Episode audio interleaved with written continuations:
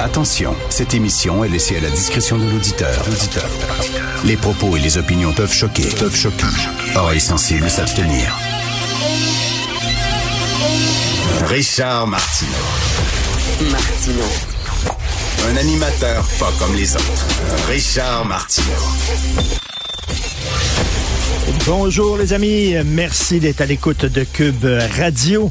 Euh, écoutez, c'est les amis de les confrères, les collègues de GE qui vont être contents. Ils ont fait un gros reportage sur les vols d'auto hein, et les problèmes euh, au port de Montréal. Et là, ben finalement, il y a eu des suivis dans le journal de Montréal aussi là-dessus, beaucoup de textes en disant ça n'a pas de sens, c'est une épidémie. Écoutez, euh, au Québec, c'était 10 000 vols de voitures qu'on a recensés. C'est énorme. Le fédéral vient d'annoncer qu'il va avoir un sommet national sur les vols de voitures. Ça va se dérouler le 8 février. Bonne nouvelle. Cela dit, il y a le sénateur conservateur Pierre-Hugues Boisvenu qui est pas content et on peut le comprendre. Euh, Pierre-Hugues Boisvenu qui va quitter le Sénat bientôt en début euh, février après 15 ans de loyaux services et euh, lui toujours s'est toujours battu pour les droits des victimes et il dit ça fait des années que je veux qu'il y ait un sommet national sur les féminicides, les, femmes qui sont tuées. Les chiffres sont vraiment extrêmement catastrophiques, alarmants là, au Canada. Ce sont des records de femmes qui sont battues, victimes de violences conjugales, qui sont tuées par leurs conjoints. Et Pierre-Hugues Boisvenu dit, ça fait des années que je veux qu'il y ait vraiment un sommet là-dessus. Qu'est-ce qu'on fait? Comment on peut euh, baisser euh, ce, ce nombre de victimes-là? Il dit, vous faites rien, vous bougez pas. Et là, soudainement, des vols de voitures, là, vous allez faire un sommet.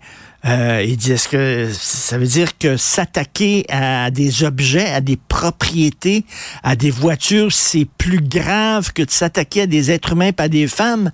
Alors, il a écrit un, texte sur sa page Facebook que vous pourrez aller lire, mais il n'est pas content et on peut le comprendre. J'ai lu un texte de l'agence France Presse. Et je pensais que c'était c'était un gag. Je me suis dit, ça se peut pas, là. On est quoi, là? On est-tu le 1er avril? C'est-tu le poisson d'avril? Un texte hallucinant. Écoutez ça. Le Hamas palestinien a admis dimanche, pour la première fois, qu'ils ont commis des erreurs qui ont provoqué la mort de civils pendant son attaque contre Israël le 7 octobre. Ils ont dit, euh, vous savez, on a tué des civils, mais c'est par accident au cours euh, d'une confrontation avec les forces d'occupation. Par accident? Ils ont passé des mois et des mois, ils ont dépensé des millions de dollars pour construire des tunnels, des gros tunnels qui leur permettaient d'arriver en Israël. Ils sont arrivés de l'autre bord, ils étaient munis. Il y avait dans leur poche un petit livre avec des mots en hébreu, des phrases en hébreu pour pouvoir parler aux Israéliennes qu'ils kidnappaient, comme enlève ton pantalon. Parce qu'on leur a dit, essayez de violer le plus d'Israéliennes que vous pouvez voir. Il y a des Israéliennes qui ont été violées de, fa- de façon tellement sauvage que je l'avais déjà dit, mais je le répète, leur os pelvien avait été défoncé. Et il y a des images où tu vois, il un gars, il est en train de violer une fille et pendant qu'il la pénètre, il tire dans la tête. C'est arrivé. Ils ont dit ce sont des erreurs. Ils sont arrivés dans un festival de musique qui tirait sur des gens comme c'était des lapins. Des erreurs. Et là, c'est publié par l'agence France Presse de façon tout à fait objective, sans ironie, sans dire, ben voyons donc, ça n'a pas de maudit bon sens. Non, ils publient ça. Écoutez, là, 250 personnes kidnappées, 1140 personnes, en majorité des civils qui ont été tués, puis eux autres disent, on a fait des erreurs. On voulait pas les tuer. Voulez-vous rire de moi, vous? Bref, c'est publié comme ça, de façon tout à fait objective par l'agence France Presse et ça a été repris par la presse. Je trouve ça vraiment hallucinant. Parlant de, de, ce problème des relations entre les Juifs et Israël, entre euh, les musulmans et Israël, ça, c'est Radio-Canada qui a sorti cette nouvelle-là.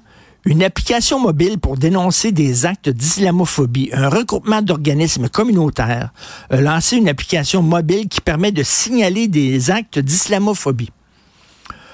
Pourquoi? Pourquoi ils vont pas en police? Ben, ils disent, vous savez, ils ont, ils ont raison, les musulmans, de se, de pas se fier, de se méfier de la police au Canada.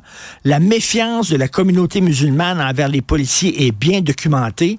Et là, il y a euh, la docteure Barbara Perry, qui est la directrice du Centre on Hate, Bias and Extremism, le Centre sur la haine, les préjugés et l'extrémisme euh, d'une université de l'Ontario, dit que les relations entre la communauté musulmane et les policiers un peu partout au pays sont tendues. Je sais, d'après mes propres recherches, que les musulmans hésitent vraiment s'engager avec la police. Ils s'en méfient. Attendez, êtes-vous en train de nous dire, un, que la police canadienne, elle est islamophobe? Je m'excuse, mais la police canadienne prend très au sérieux les, euh, euh, les menaces envers toutes les communautés. Là, ils sont en train de nous dire que la police canadienne, elle est raciste envers les musulmans. Et là, il va y avoir une application mobile en disant, nous autres, on se méfie des policiers, on veut rien savoir des policiers. Donc, ils encouragent les musulmans à ne pas, à ne pas porter plainte à la police et à utiliser cette application-là. Mais ça va être quoi? Un acte d'islamophobie? Critiquer l'islam radical, est-ce que ça va être un acte d'islamophobie? Critiquer le Hamas, est-ce que ça va être considéré comme un acte d'islamophobie? Et les gens vont pouvoir les dénoncer en utilisant cette application mobile-là? Ça pose de sérieuses questions. Et c'est quoi cette affaire-là de dire que notre police est... Puis j'aimerais rappeler qu'actuellement, au Canada, et ça, c'est pas une opinion, ce sont des chiffres, c'est vérifié. La communauté la plus menacée, actuellement, c'est la communauté juive. On le voit régulièrement. Il y a des restaurants qui disent on veut plus servir les juifs. Il y a eu euh, des coups de feu euh, vers des écoles juives, vers des synagogues. Euh, la situation est telle que la communauté juive dans certains quartiers euh, disent ben il va falloir s'armer pour se protéger. Euh, les jeunes enlèvent leur kippa pour pas qu'on les puisse savoir s'ils sont juifs ou pas.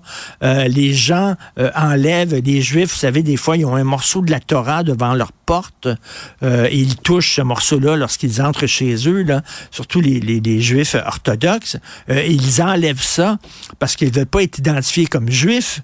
Et, là, on est en train de nous dire, non, non, c'est vraiment la communauté musulmane, c'est épouvantable. Cette victimisation, je veux dire, de, certaines personnes à autorité dans la communauté musulmane, je m'excuse, mais actuellement, c'est la communauté juive qui est particulièrement visée. Et, euh, et, un truc qui se passe en France qui est hallucinant, Sylvain Tesson, euh, il été choisi. Sylvain Tesson, il est connu ici au Québec pour son livre, entre autres La Panthère des Neiges. C'est un gars qui est un aventurier, c'est un gars qui fait beaucoup de voyages, d'aventures. Il écrit là-dessus. C'est un poète aussi.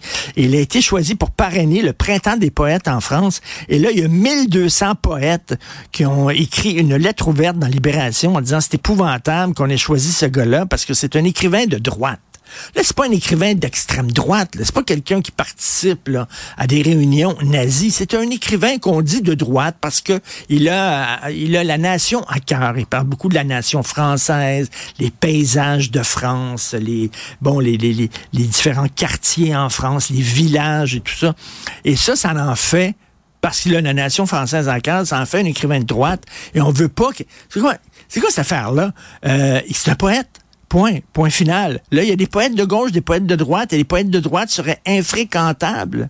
C'est quoi cette affaire-là? C'est comme la chanteuse qui disait, faut pas écouter du Michel Sardou, hein, parce que Sardou est un chanteur de droite, il est aimé par les gens de droite, donc il faut pas... 1200 poètes qui ont écrit ça, qui ont écrit ça. Et là, comme je reviens là-dessus, c'est pas quelqu'un d'extrême droite, c'est pas un poète qui fait euh, qui fait l'apologie de la, race blanche et tout ça, absolument pas. C'est rien qui parle de la nation française, mais ils n'ont pas le droit. Là, ce serait rien que les artistes de gauche qui auraient droit à la parole et qui auraient droit euh, de présider un festival de la poésie. C'est vraiment complètement débile.